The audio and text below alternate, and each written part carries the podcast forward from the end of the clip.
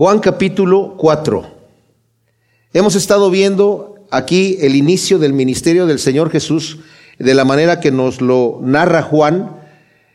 Juan narra cosas que no narran los otros evangelios. Como he dicho, a Juan dice eh, Eusebio, el historiador, que a Juan le pidieron escribir este evangelio.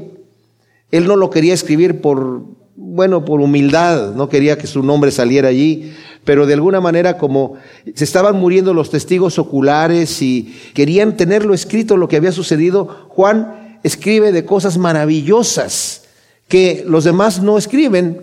Algunas cosas son repetitivas también, obviamente, pero el fin de Juan nos lo dice al final de su evangelio en el capítulo 20, cuál es el propósito de escribir lo que está escribiendo. Dice en el versículo 30, hizo además Jesús muchas otras señales en presencia de los discípulos, las cuales no están escritas en este rollo o en este libro.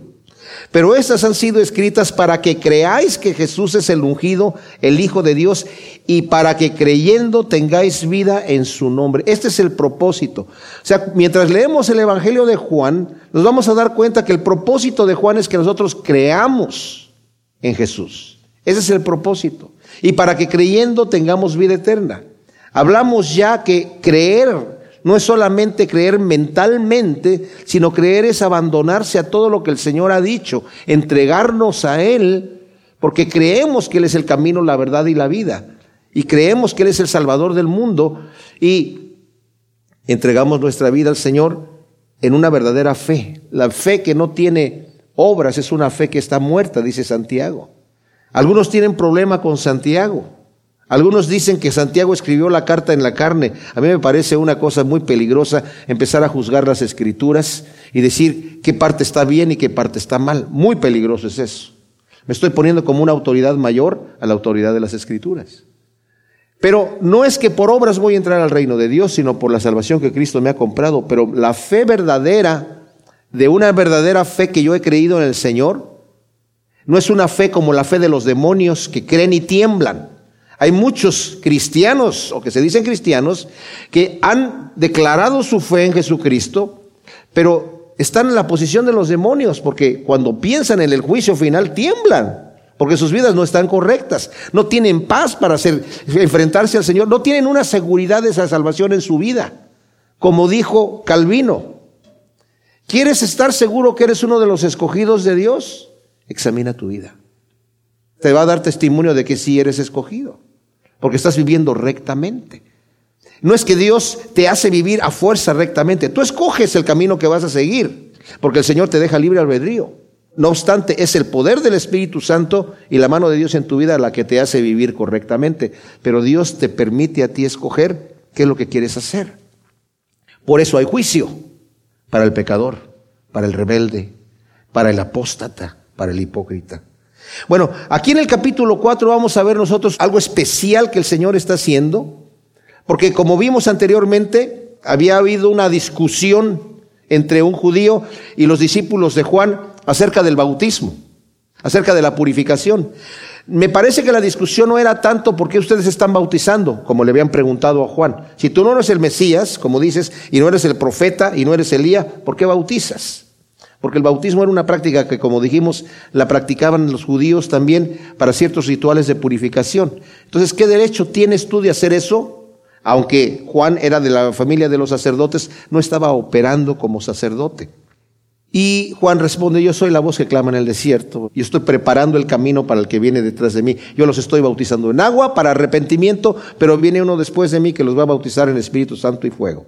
Bueno, lo dejan en paz a Juan ahí, pero de cualquier manera el Señor dice que estaba bautizando en otra región y él mismo, como aquí vamos a leer, no bautizaba sino sus discípulos, pero la discusión que yo creo que hubo era de, bueno, y a los discípulos de Juan, y si ustedes estaban bautizando, pues Jesús está bautizando a más gente que ustedes.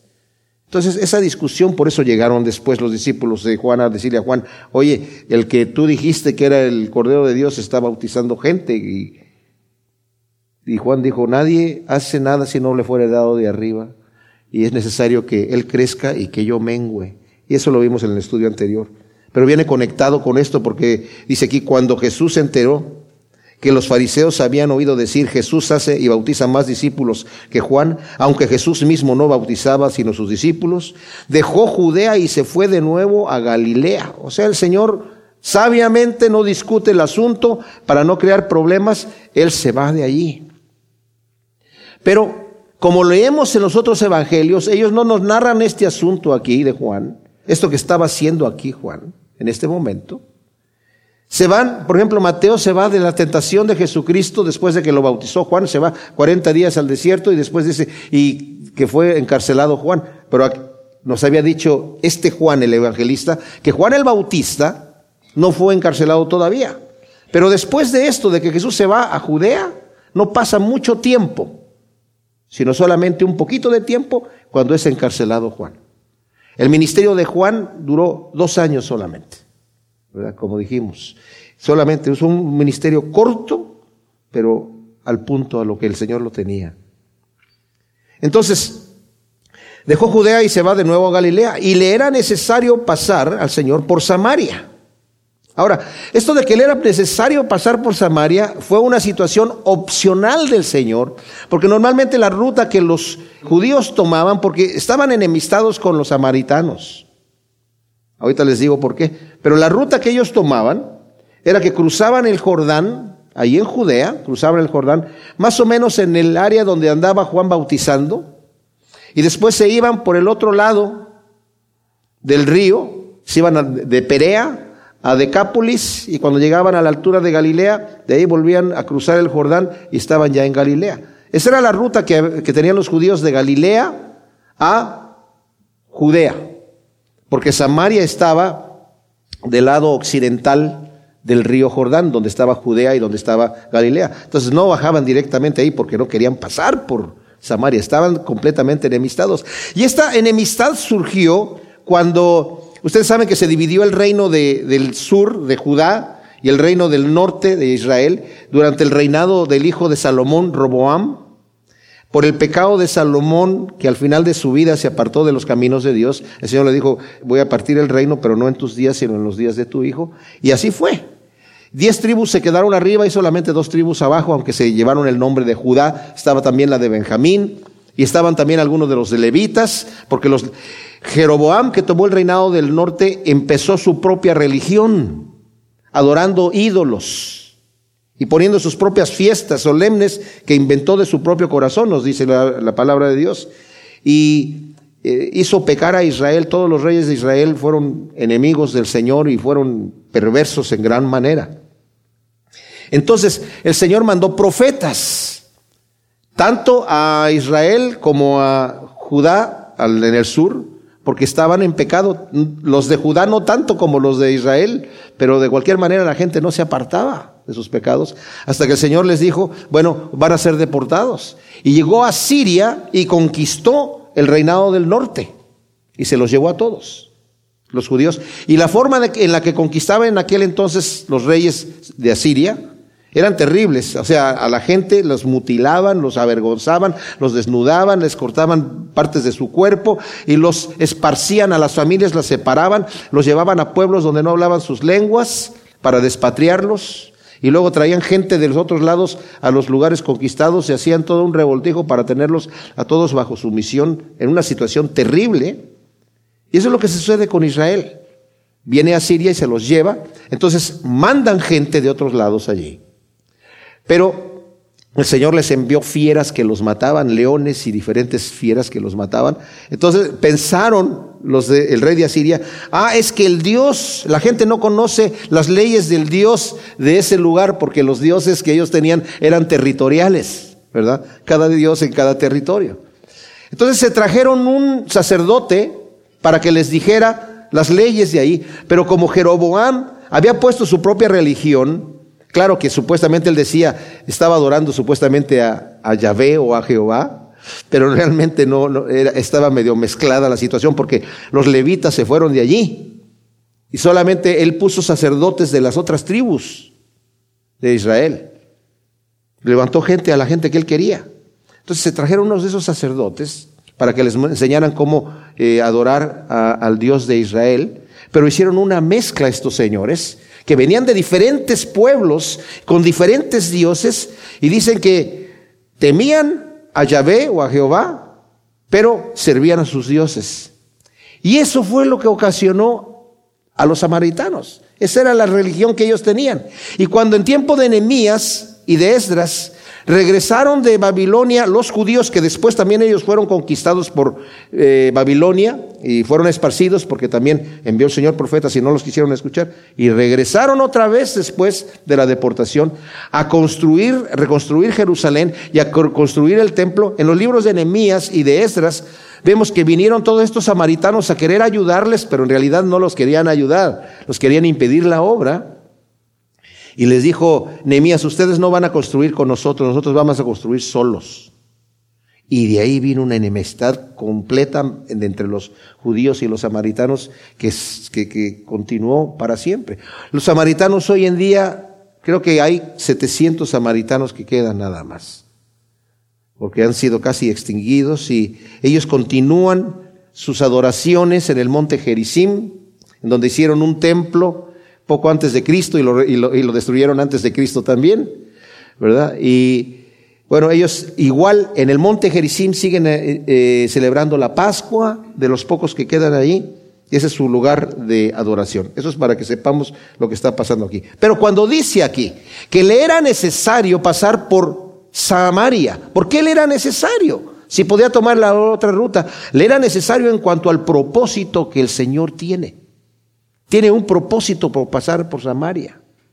Y el propósito, lo vamos a ver, es encontrarse con una mujer samaritana. Ese es el propósito. Por eso le era necesario pasar. Qué tremendo, ¿no? Que el Señor nos diga que era necesario que me hubiera encontrado a mí, que te hubiera encontrado a ti. Que era necesario que hubiésemos manejado este lugar y nos hubiéramos encontrado aquel, tal cosa. Que, que era, en mi caso, por ejemplo, como yo conocí al Señor por una Biblia que me encontré en mi casa olvidada por un tipo que me venía a regalar marihuana de otro estado en México. Imagínense que estuvieran escribiendo mi, mi biografía y hiciera, y era, le era necesario a este fulano irle a regalar marihuana a Alejandro a San Miguel de Allende y llevarse su Biblia y olvidarla allí. y para yo encontrarla, leerla y caer redondito enamorado del Señor.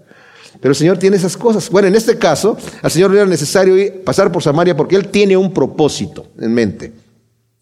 Llega pues a una ciudad de Samaria llamada Sicar, cerca del campo que Jacob había dado a su hijo José, en donde estaba la fuente de Jacob, y Jesús, fatigado del camino, se sentó así sobre la fuente, era como la hora sexta. O sea, es un pozo que tiene su bardita ancha de piedras para proteger que no se vaya a caer un niño ahí, pero suficientemente a la altura de una persona cómodamente se puede sentar ahí, ya sea sacar agua o descansar ahí. El agua se supone, ese pozo existe hasta el día de hoy. El agua está a 25 metros de la superficie del, del pozo. Esa es la profundidad que tiene para que uno pueda alcanzar a sacar agua y se ha mantenido así por mucho tiempo. Y llega una mujer de Samaria a sacar agua y Jesús le dice, ah, o notemos que nos dice que era como la hora sexta. La hora sexta son las doce del día. Bueno, llega esta mujer eh, a sacar agua y Jesús le dice, dame de beber, pues sus discípulos habían ido a la ciudad para comprar alimentos. Le dice entonces la mujer samaritana, ¿cómo tú siendo judío me pides de beber a mí que soy una mujer samaritana? Porque judíos y samaritanos no comparten. Respondió Jesús y le dijo, si conocieras el don de Dios y quién es el que te dice, dame de beber, tú le pedirías y él te daría agua viva. Le dice, Señor, ni vasija tienes y el pozo es hondo. ¿De dónde pues tienes el agua viva? ¿Eres tú acaso mayor que nuestro padre Jacob, que nos dio el pozo del cual bebió él y sus hijos y sus ganados? Respondió Jesús y le dijo, todo el que bebe de esta agua volverá a tener sed, pero el que beba del agua que yo le daré no tendrá sed jamás, sino que el agua que yo le daré se hará en él una fuente de agua que brota para vida eterna. Le dice la mujer, Señor, dame de esa agua para que no tenga yo sed y venga aquí a sacar. Le dice el Señor, ve y llama a tu marido y regresa acá. Respondió la mujer y le dijo, no tengo marido. Jesús le dice, bien dijiste no tengo marido, porque cinco maridos tuviste y el que ahora tienes no es tu marido. En esto has dicho verdad. Le dice la mujer, Señor, estoy viendo que tú eres profeta. Nuestros padres adoraron en este monte y vosotros decís que en Jerusalén está el lugar donde se debe adorar. Jesús le dice, mujer, créeme que viene la hora cuando ni en este monte ni en Jerusalén adoraréis al Padre. Vosotros adoráis lo que no sabéis, nosotros adoramos lo que sabemos porque la salvación viene de los judíos.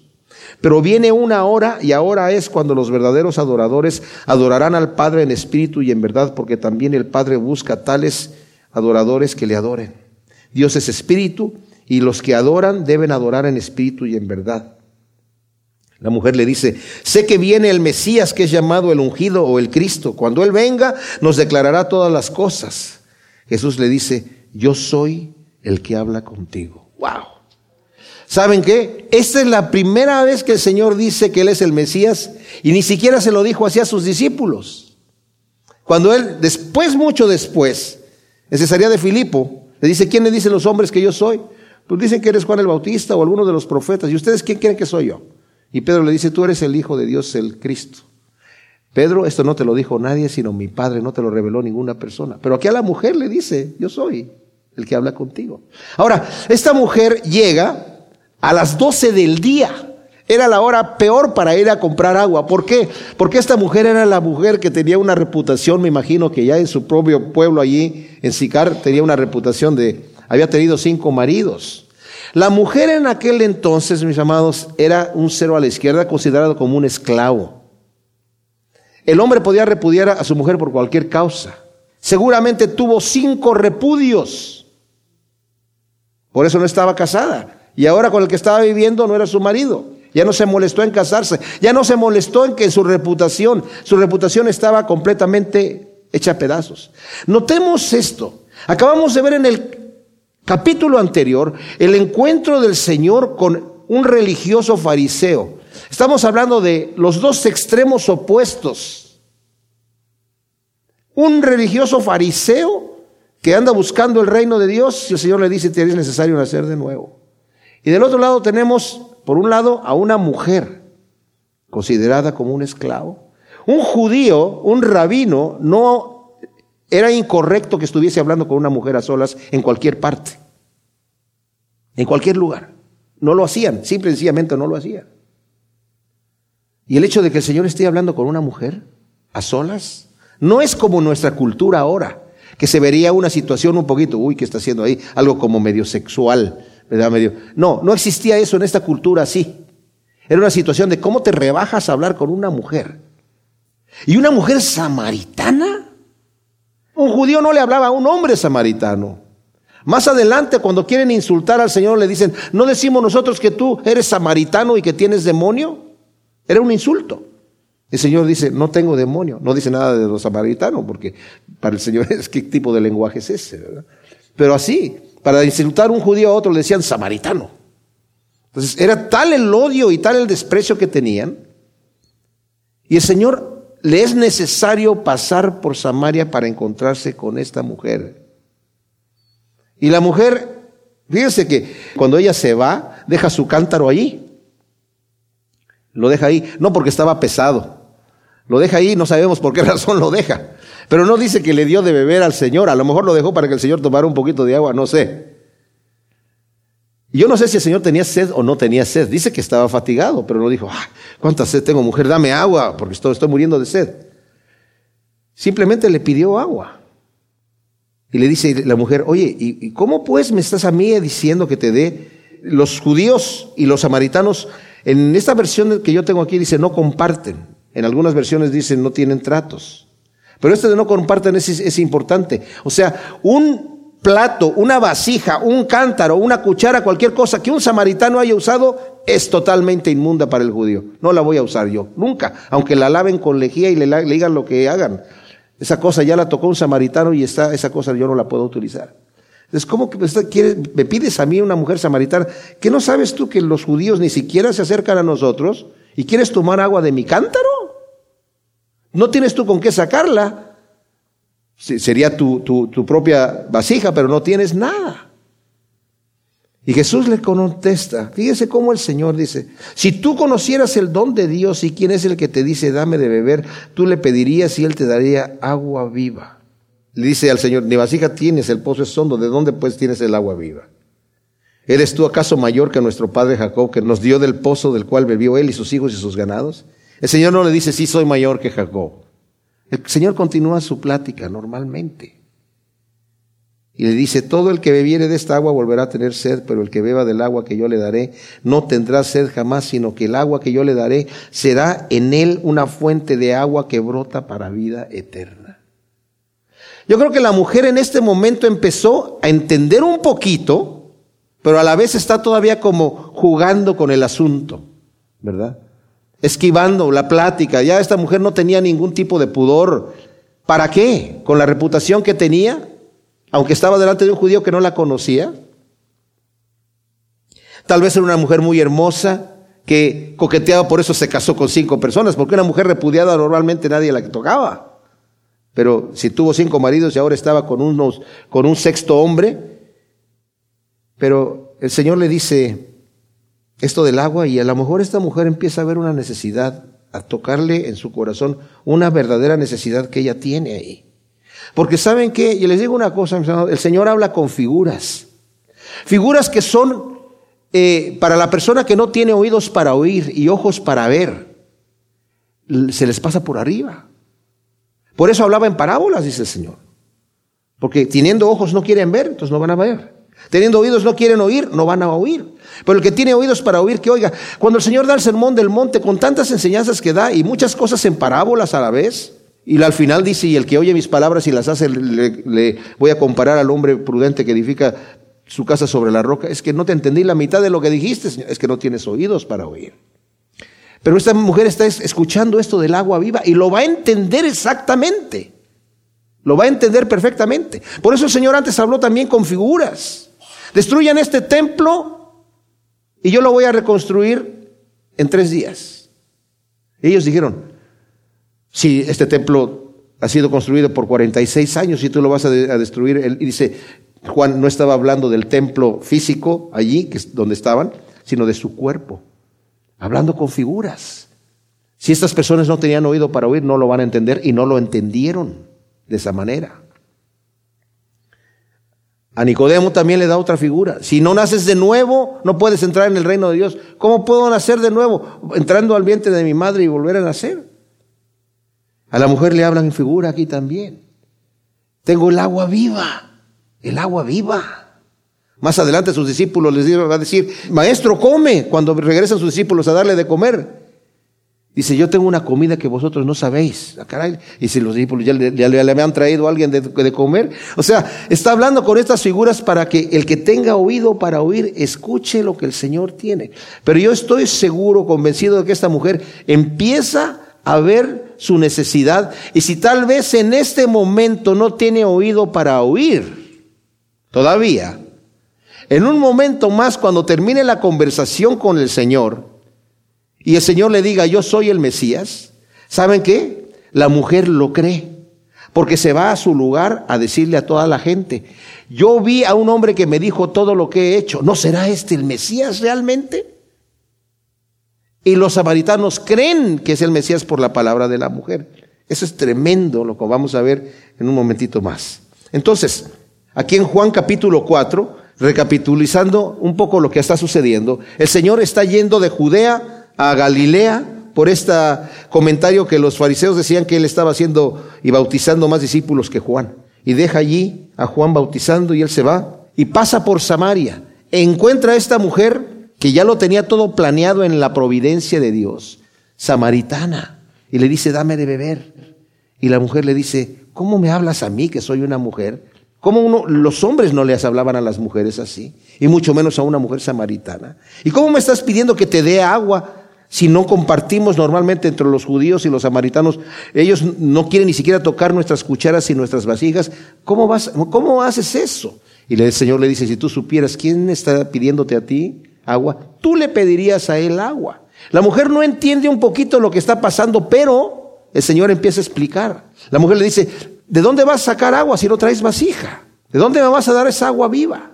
Y el Señor le dice, el que bebiere de esta agua va a volver a tener sed, pero el que bebiera del agua que yo le voy a dar no va a tener sed jamás. Esto aplicable a, la, a lo que el Señor está diciendo, también quiere decir esto, mis amados. Cualquier cosa que tú quieras llenar tu vida, con cualquier cosa que tú quieras llenar tu corazón, vas a volver a tener sed. El ojo no se sacia de ver, el oído no se sacia de oír. Siempre vas a querer más. Si son drogas, si es alcohol, si es sexo, si es dinero, si es fama, si es posición, si es lo que sea, cualquier cosa que no sea el agua viva que el Señor me da de su Espíritu Santo, voy a volver a tener sed. Pero cuando el Señor me da, no tengo sed jamás. Quiero más, pero ya no tengo sed, que me estoy muriendo porque ya el Señor me la da grandemente. Y de tu interior, dice, va a brotar como fuentes de vida eterna. Y la mujer le dice, Señor, dame de esa agua para que no tenga aquí que venir y sacar. Y le dice el Señor en el versículo 16, ve llama a tu marido y regresa acá. Y la mujer le dice, no tengo marido. Lástima que no, en la Biblia no podemos entender la inflexión de la voz. No sé si le dijo, no tengo marido, así como, ¿qué estás hablando, verdad? No sabemos si le dijo, no tengo marido. O no sabemos si le dijo, no tengo marido, tristemente, ¿verdad? Y el Señor le dice, bien has dicho, no tengo marido, porque cinco maridos tuviste y el que ahora tienes no es tu marido, en eso has dicho verdad. La mujer le dice, Señor, estoy viendo que tú eres profeta. Nuestros padres adoraron e inmediatamente muchos comentaristas dicen, aquí la mujer quiere cambiar la conversación. Ok, no tengo marido. Oye, Señor, mira, nuestros padres adoraron eh, en este monte y los judíos dicen que acá, ya no quiero que me hablen más de mi, de, mi vida, que quién sabe qué más cosas sabe, a lo mejor sabe todo. Bueno, ella cree que sí sabe todo, porque les va a decir a los samaritanos, me dijo todo lo que he hecho. Bueno, no le dijo todo lo que ha hecho, pero cuando a veces el Señor nos muestra cosas en nuestra vida, nos damos cuenta que el Señor sabe todo lo que hemos hecho, ¿verdad? Pero ella se me hace que en este momento es una pregunta sincera, sincera, de buscar a Dios. Y dice, nuestros padres adoraron en este monte y vosotros decís que en Jerusalén está el lugar en donde se debe adorar. Está hablando del monte Gerizim. El monte Gerizim, desde que iban a entrar el pueblo de Israel a la tierra prometida, eh, el Señor le dijo a Moisés que cuando llegasen allí, y Moisés se lo dijo al pueblo, y se lo recalcó a Josué y Josué lo hizo cuando llegó, que cuando llegaran dividieran las doce tribus en seis y seis y pusieran seis tribus en el monte Gerizim y seis tribus en el monte Ebal, que estaban uno al lado del otro, y en el centro estaba el valle donde estaba eh, Siquem y donde estaba Sicar también, dos ciudades cerca de ahí, donde, donde estamos en este momento. Eh, y los que estaban en el monte Gerizim iban a decir las bendiciones si obedecían la ley de Dios, y los del monte Ebal decían las maldiciones cuando no obedecieran a la ley de Dios. Entonces, como las bendiciones estaban en el monte Gerizim, ahí empezaron ellos, los samaritanos, a adorar cuando fueron la gente que pusieron ahí los asirios para que poblaran ese lugar una vez que fueron llevados el pueblo de Israel eh, cautivos a Siria. Entonces, Jesús le responde y le dice, mujer, créeme que viene una hora cuando ni en este monte ni en Jerusalén adoraréis al Padre. Vosotros adoráis lo que no sabéis, nosotros adoramos lo que sabemos, porque la salvación viene de los judíos. Pero un, viene la hora y ahora es cuando los verdaderos adoradores adorarán al Padre en espíritu y en verdad, porque también el Padre busca a tales adoradores que le adoren. Dios es espíritu y los que le adoran deben adorar en espíritu y en verdad. Ahora, lo que dice aquí el Señor es bien importante. Ciertamente, en el, cuando el templo fue hecho, la oración de Salomón dijo, Señor, este templo está dedicado a ti para que tú mores en este lugar. Aunque tú no puedes morar en, casas hechas de manos de hombres, porque ni siquiera el cielo te puede contener, pero Señor, este lugar que estamos dedicando para ti, para que tú mores aquí, para que cualquiera que cuando tu pueblo peque y se ha llevado cautivo y la gente necesite arrepentirse, que oren hacia este lugar, tú escuches la oración.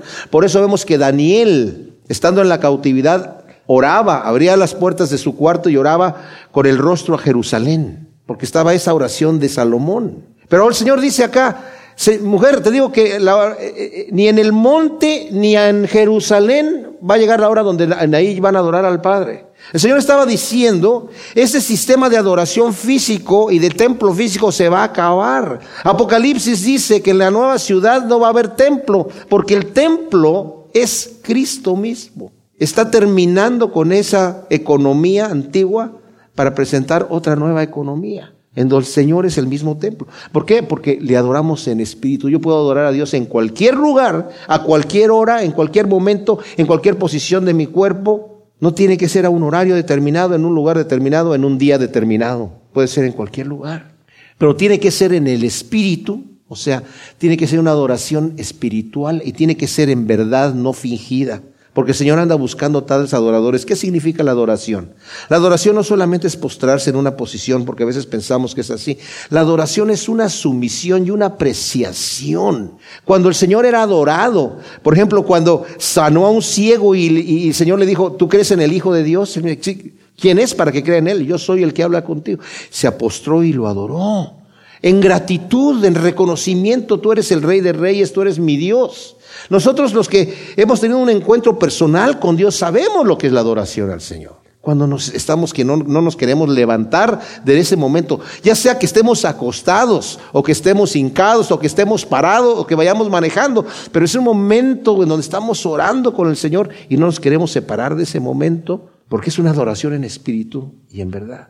Y tales adoradores, el Señor busca que le adoren. Entonces la mujer en este momento ya está cautivada con lo que el Señor le está diciendo y al final le dice, yo sé que el Mesías, que es llamado el Cristo, el ungido, cuando Él venga nos declarará todas las cosas. O sea, cuando venga el Mesías nos va a explicar esto perfectamente bien. Tú lo estás diciendo muy bien, pero cuando Él venga lo va a explicar exactamente como es. El Señor le dice, yo soy el que habla contigo. O sea, lo que te acabo de decir es tal como te lo dije. Tal como es, te lo acabo de decir. Yo soy, y como les dije, con a ninguna persona más en la escritura vemos que el Señor le haya hablado tan claro así. Más que a Caifás cuando le dijo, te conjuro en el nombre del Dios vivo que me digas si tú eres el Cristo, el Hijo de Dios. Y le dijo, así es, sí soy. Y lo condenaron a muerte por blasfemo. Porque según ellos no creyeron que era el Hijo de Dios. Aunque sabían, sabían, porque el Señor ya les había dado una parábola en donde les mostraba que sí sabían en esa parábola del, del dueño de la viña, ¿verdad? Que había enviado a sus eh, siervos a que cobraran la, el arriendo de la, de la viña a los que los había arrendado. Y ellos, algunos maltrataron a algunos de los siervos, a otros los mataron y dijo, voy a enviar a mi hijo. Y van a decir, aquí viene el hijo, a él lo vamos a respetar. Pero cuando lo vieron, lo mataron. Y los habló acerca de ellos. Los discípulos dijeron, los fariseos están molestísimos porque saben que tú hablaste esa parábola acerca de ellos. Sabían. Sabían que iba a resucitar y cuando resucitó no dijeron, ah, caray, nos equivocamos, entonces sí resucitó. No, digan que le robaron el cuerpo. O sea, sabían. Pero aquí esta mujer, ¿qué es lo que hace? En esto llegaron sus discípulos y se extrañaron de que hablara con una mujer, sin embargo nadie dijo, ¿qué buscas o qué hablas con ella? Yo creo que los discípulos ya habían tenido problemas de cuando le preguntaban al Señor cosas y el Señor eh, les contestaba en un poquito especial, ¿verdad? Entonces ya no preguntaban más. Entonces la mujer dejó su cántaro y fue a la ciudad y dice a los hombres, venid a ver un hombre que me dijo todo lo que hice. ¿No será este el ungido, el Cristo? O sea, la mujer estaba convencida, oye, vi un hombre, un profeta que me dijo todo lo que he hecho y me acaba de decir que él es el Mesías. Ahora, la forma en la que lo está diciendo le parece como dudoso a nosotros, pero conforme vamos a leer el contexto aquí, vamos a ver que la mujer lo está diciendo lo está diciendo de una manera afirmativa completamente, afirmativa. Entonces, fíjense la reacción de los hombres cuando les dice eso. Y salieron de la ciudad y fueron a él. Entre tanto, los discípulos le rogaban diciendo, rabí, come. O sea, los hombres salieron, aquí podemos ver dos cámaras, y si fuera una película, vemos a los samaritanos después que llega la mujer, vi a un hombre que me parece que es el ungido, es el ungido. Entonces sale los hombres a ver al Señor y en el otro lado, en la otra cámara, vemos a la mujer yendo a, Samaria, a los hombres escuchando el mensaje de la mujer y saliendo corriendo a, ver al Señor, convencidos de lo que la mujer está diciendo. O sea, por lo menos con esta curiosidad, por la forma en la que la mujer lo dice. Y mientras los discípulos regresan y vieron a la mujer ahí, no le dicen nada, y los discípulos le rogaban diciendo, dice el versículo 31, Rabí, come. Pero él les dijo, yo tengo una comida para comer que vosotros no sabéis. Se decían entonces unos a otros, ¿le habrá traído alguien de comer? Ellos seguramente supusieron, la mujer esta no le pudo haber dado de comer porque es una mujer samaritana, él no hubiera aceptado absolutamente nada de esta mujer. Para comérsela. O sea, ese pensamiento ni siquiera les pasó. Lo que sí se sorprendieron es que estuviese hablando con una mujer. Es un rabí. Está hablando con una mujer y es una samaritana además. ¿Qué está haciendo, Señor? No le preguntes, no te vayas a meter en problemas, ¿verdad? Eh, y se quedan así pero les empiezan a decir, come. A ver, eso habían ido. Llegaron fatigados, hambrientos y a eso habían ido a comprar comida. Pero cuando regresen, el Señor dice, yo tengo una comida que vosotros no sabéis. Y les dice el versículo 34, mi comida es que yo haga la voluntad del que me envió y termine su obra. Y esto me maravilla, mis amados, les voy a decir por qué. Porque el Señor no come y tal vez ni bebe el agua. Porque cuando el corazón de uno está puesto en algo, como es en este caso, hacer la voluntad de nuestro Padre, es lo más satisfactorio que podemos tener. Se nos olvida el hambre, se nos olvida el sueño, se nos olvida la sed, se nos olvida la fatiga, se nos olvida todo. ¿Cómo es que Jesucristo pasaba las noches orando a veces y no dormía hasta el otro día? ¿Cómo ese día que le anunciaron que Juan el Bautista había sido decapitado y se quedó hasta el final atendiendo a la gente tanto así que ya se hizo de noche y los discípulos, Señor, te necesitamos irnos, vayan ustedes primero en la barca. Y él se quedó orando, dice la escritura, toda la noche. Y a la tercera vigilia, entre las tres y seis de la mañana, el Señor ya venía caminando sobre el mar. Y dice que los vio en el barco y hizo como que los iba a pasar. O sea, imagino al Señor que como una broma, a estos yo me les voy a adelantar. El Señor recuperaba su cansancio del Padre Celestial. Porque cuando estamos haciendo la obra del Señor, les digo, hay una adrenalina celestial que nos mantiene allí con unas fuerzas que a veces no sabemos que tenemos hasta que estamos en esa situación.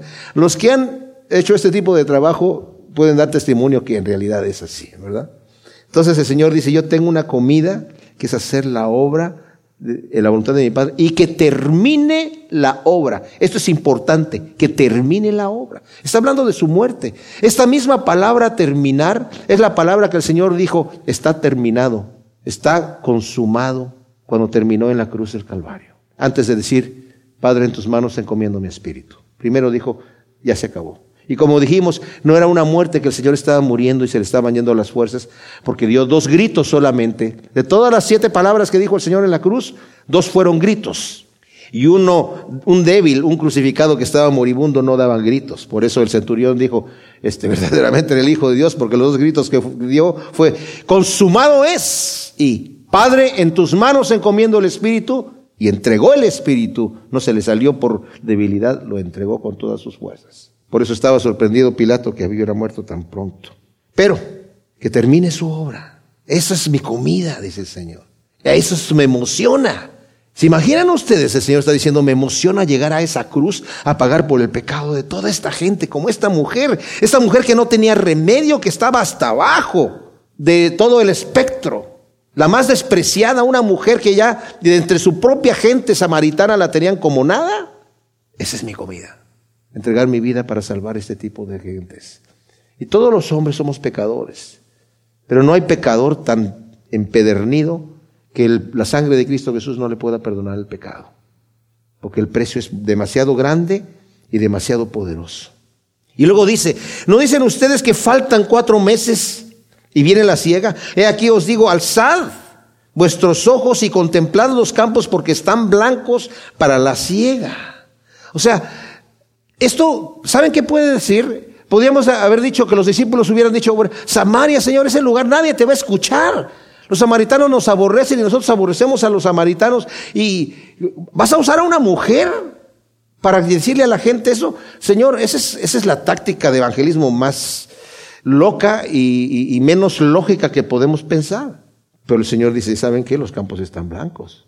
No pienses, es que aquí no puedo predicar, esta gente no me va a escuchar, fulano de tal. ¿Para qué le digo de Cristo si tipo está o la tipa está más duro que un pedernal? No sabemos nosotros, el campo está blanco. Y el que ciega recibe salario y recoge fruto para vida eterna, para que el que siembra se alegre juntamente con el que ciega. Porque en esto es verdadero el dicho, uno es el que siembra y el otro el que ciega. Yo os envío a cegar lo que vosotros no habéis labrado, otros han labrado y vosotros habéis entrado en su labor. Y de aquella ciudad, muchos de los samaritanos creyeron en él, fíjense, a causa de la palabra de la mujer que daba testimonio diciendo, me dijo todo lo que hice. Aquí es en donde dije yo que vemos que cuando llegó la mujer hablando, una mujer que no tenía reputación, una mujer que a lo mejor había dicho ya muchas mentiras, ¿por qué te repudió tu marido? Pues no va a decir es que yo tuve la culpa, es que le, le fui infiel. No va a decir una cosa así. No es que el tipo es así. ¿verdad? Como sucede en las relaciones que vemos nosotros. Cuando hay una separación, ¿quién tiene la culpa? El otro o la otra, ¿no? No, decir, no es que yo, fue por mi culpa, porque yo fui un mal esposo o una mala esposa. Entonces la gente ya la tenía, me imagino, como una mujer de baja reputación. Pero ¿cómo le están creyendo acerca de este Mesías? Porque ven su actitud. Mis amados, y esto nos debe dar a nosotros ánimo en lo siguiente. Esta mujer ¿Qué sabía de la Biblia? ¿Qué conocimiento teológico tenía para poder salir a evangelizar? Porque salió a evangelizar. Salió a decir, el Mesías, vengan a verlo. Lo que tenía corazón y tenía deseo de compartir. ¿Qué necesidad tenía, además, de compartir lo que le acababa de pasar? ¿Ok? Conocí al Mesías, me carro ya la boca. Porque cuando hay un verdadero encuentro con el Señor, mis amados, no nos podemos quedar callados. Necesitamos compartirlo. Es parte de la labor que el Espíritu Santo hace en nuestro corazón. Cabe preguntar, ¿a cuántas personas le anuncio yo de la palabra de Dios? ¿Qué tanta presencia tengo yo del Señor en mi propia vida que explote esa agua que ahora está brotando, esa agua viva como una fuente en el corazón de esta mujer y que sale afuera a decirles, vengan afuera a ver al Mesías que lo acabo de ver? Pudiendo echarse en contra a toda la gente, estás loca, ¿a ti quién te cree? Mira quién lo está diciendo. Pero no, creyeron. De manera que cuando los samaritanos llegaron a él, le rogaron que permaneciera con ellos y se quedó allí dos días. Se queda dos días más ahí. Y muchos más creyeron a causa de la palabra de él y le decían a la mujer, ya no creemos por tu dicho, porque nosotros mismos hemos oído y sabemos que este es verdaderamente el Salvador del mundo. Fíjense qué concepto. Esto me maravilla impresionantemente. No solamente se dan cuenta de que es el Mesías y lo creen, pero saben que es el Salvador del mundo. Porque están diciendo, este judío viene con los samaritanos, o sea, los gentiles eran aborrecidos por los judíos, pero no tanto aborrecidos, sino más bien menospreciados. Decían que los gentiles eran el combustible del infierno, pero a los gentiles hacían negocios con ellos y los recibían de alguna manera, no los tocaban y todo eso los consideraban inferiores, pero los samaritanos los consideraban como perros, los consideraban inmundos, eran peor que un gentil. Y los samaritanos sabían eso. Los judíos se los, muy claramente se los hacía notar, que tenían ese, ese tipo de desprecio hacia ellos. Y dicen, pero si este vino aquí hablarnos y le dijimos que se quedara con nosotros y no dijo, oye, pero no, no me voy a meter ahí. Sí, saben, eh, ellos sabían, los gentiles sabían. Por eso llegaban a decir, maestro, tú solamente di la palabra y mi hijo va a ser sano, no tienes que ir allá, no tienes que ir allá. Yo no soy digno de que entres bajo mi techo, Señor, nada más di la palabra y mi hijo va a ser sano. ¿Yo quién soy? Cornelio, cuando llega Pedro ahí, ay, el mismo Cornelio se sintió así como, mm, ¿qué viene a hacer este judío aquí? ¿Cómo se mete? Y el mismo Pedro dice, bueno, yo, ustedes saben cuánto, eh, para nosotros los judíos, qué abominable es entrar en una casa así como esta, ¿eh? Pero el Señor me dijo que no llame abominable a lo que Él ya limpió. Y pues bueno, si Él dice, pues yo bajo la cabeza y entro aquí. Pero el Señor no entró hacia Samaria diciendo, ay, perdón, ¿dónde me siento? No quiero tocar ninguna cosa inmunda. No, el Señor entró de tal manera que los samaritanos se asombraron de ver la condescendencia del Señor hacia ellos. La forma en la que los recibe, la forma en la que lo comparte. ¿Qué habrá compartido con ellos? No lo sabemos nosotros pero sabemos la reacción. Ya no creemos solamente por tu palabra, pero habían creído por la palabra de una mujer que, como dije, no tenía conocimiento, era como el Gadareno, el endemoniado Gadareno, que el Señor le dice a todos los demás que sanaba, les decía, mira, vente conmigo. ¿Se acuerdan de los leprosos que sanó? Sanó diez leprosos y dice, ¿dónde están los otros nueve? Bueno, se habían ido a hacer lo que el Señor les había dicho, preséntese delante del sacerdote. Pero este desobedeció la orden y se vino aquí a seguirme a mí. Y eso es lo que el Señor apreció de este leproso. Pero al gadareno le dijo, yo quiero ir contigo. No, no, no, tú quédate aquí. Yo no puedo predicar, aquí me están echando a mí, tú, y comparte a la gente lo que Dios ha hecho contigo. ¿Qué sabía de Biblia el Gadareno? No lo mismo que sabía la samaritana, no sabía nada. Solamente sabía que había estado preso, poseído, y que Dios lo había libertado. Y con eso abrió tanto campo que la siguiente vez que el Señor regresó a Decápolis, lo recibieron con los brazos abiertos. Y así también pasa con esta mujer. Ya no creemos solamente por tu dicho, sino porque nosotros lo hemos oído y hemos escuchado. Estos hombres tenían oído para oír y entendieron todo. Y dice, y ahora entendemos que Él es el Salvador del mundo. Una declaración impresionante a esta etapa tan temprana del ministerio de nuestro Señor Jesucristo. Amados, tengamos confianza en compartir. Que arda nuestro corazón en compartir la palabra de Dios. Que brote de nuestro interior esos ríos de agua viva. No nos avergoncemos. El que se avergonzare de mí delante de los hombres, yo de él me avergonzaré delante de mi Padre. Mas el que me confesare, yo le voy a confesar. Y el que tuviese el orgullo de confesarme, yo con orgullo lo voy a presentar delante de mí. Como hemos leído aquí al final de la epístola de Judas, en donde nos dice, aquel que es poderoso para guardarnos sin caída y presentarnos sin mancha delante de su gloria con gran alegría. No voy a decir todos estos pecadores que aquí yo los compré con mi sangre. El Señor me los va a presentar con gran alegría. Nosotros los estamos presentando al Señor con gran alegría. ¿Estamos haciendo eso? Hagámoslo. Hagámoslo en el nombre del Señor. Bendito Dios, te damos gracias por tu palabra. Gracias, Señor, por tu Espíritu Santo. Gracias, Señor, por el agua viva que nos has dado. Ayúdanos, Señor, a representarte con orgullo delante de una generación que no te conoce, Señor.